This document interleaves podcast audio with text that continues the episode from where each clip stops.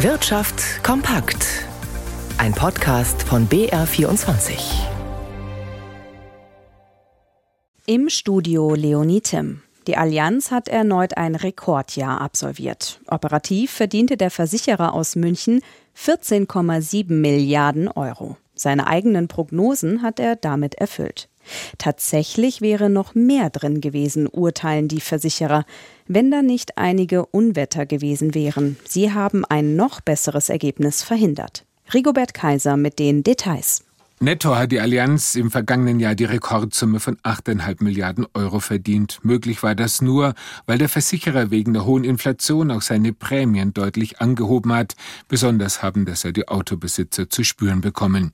Allianz-Chef Oliver Bäte macht dafür unter anderem die explodierenden Werkstattkosten verantwortlich. Zum Teil verlangen die Automobilhersteller und die Reparaturwerkstätten jetzt 300 Euro pro Stunde für die Reparatur eines Elektroautos.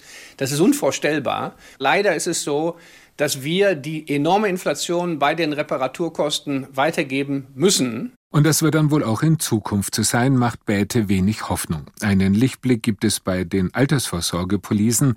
Hier hat die Allianz ihre Gesamtverzinsung das zweite Jahr in Folge angehoben auf 3,8 Prozent. Der Versicherer sieht sich trotz der wirtschaftlichen Schwäche in Deutschland auf Kurs. Für 2024 strebt er erneut Bestmarken bei Umsatz und Gewinn an. Für das vergangene Jahr wurde die Dividende deutlich auf 13,80 Euro angehoben. Es wird viel gesprochen über die schlechte Stimmung in der deutschen Wirtschaft. Heute kommt dazu eine vorsichtig positive Nachricht.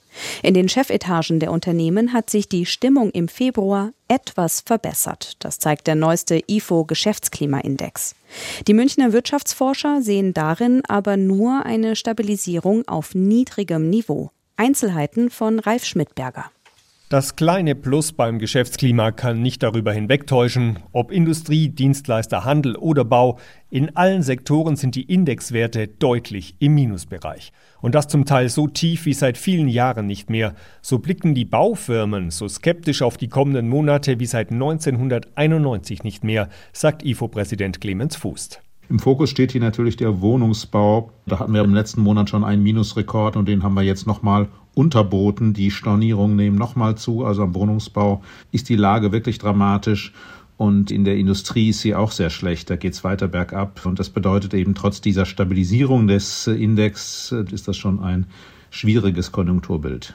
Daran sei auch die Bundesregierung schuld, so fußt. Sie habe Anteil an der großen Verunsicherung in den Firmen. Die fehlende Einigkeit in der Bundesregierung spielt hier sicherlich eine Rolle. Das sieht man auch in den Daten.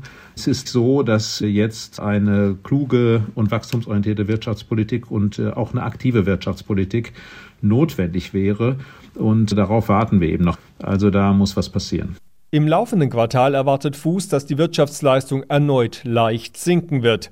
Ein wirklicher Aufschwung ist nicht in Sicht. Und damit schauen wir an die Aktienmärkte zu Christian Sachsinger in unserem BR24 Börsenstudio. Der DAX bleibt auf Rekordkurs. Jetzt gibt es schon wieder eine neue Bestmarke. Wo sind wir denn inzwischen angekommen, Christian? Bei 17.444. Das Börsenbarometer kann damit noch einmal ein gutes halbes Prozent zulegen. Der MDAX mit den Nebenwerten gibt dagegen rund ein halbes Prozent nach. Das signalisiert auch gleich den Trend in der Wochenbilanz. Die ist beim DAX erneut positiv. Das Börsenbarometer war letzten Freitag bei 17.117 Punkten aus dem Handel gekommen. Jetzt sind es rund 330 Zähler drüber, also etwa 2% plus. Nicht so gut dagegen eben der MDAX. Hier verliert der Index gegenüber dem letzten Freitag fast ein Prozent.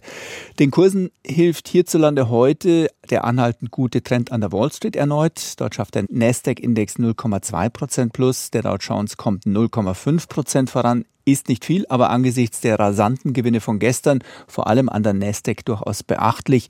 Triebfeder war ja gestern die Aktie des Chipkonzerns Nvidia gewesen mit 16 Prozent Gewinn. Aktuell geht es hier nochmal rund 3% aufwärts und Nvidia ist damit an der Börse jetzt 2 Billionen Dollar wert.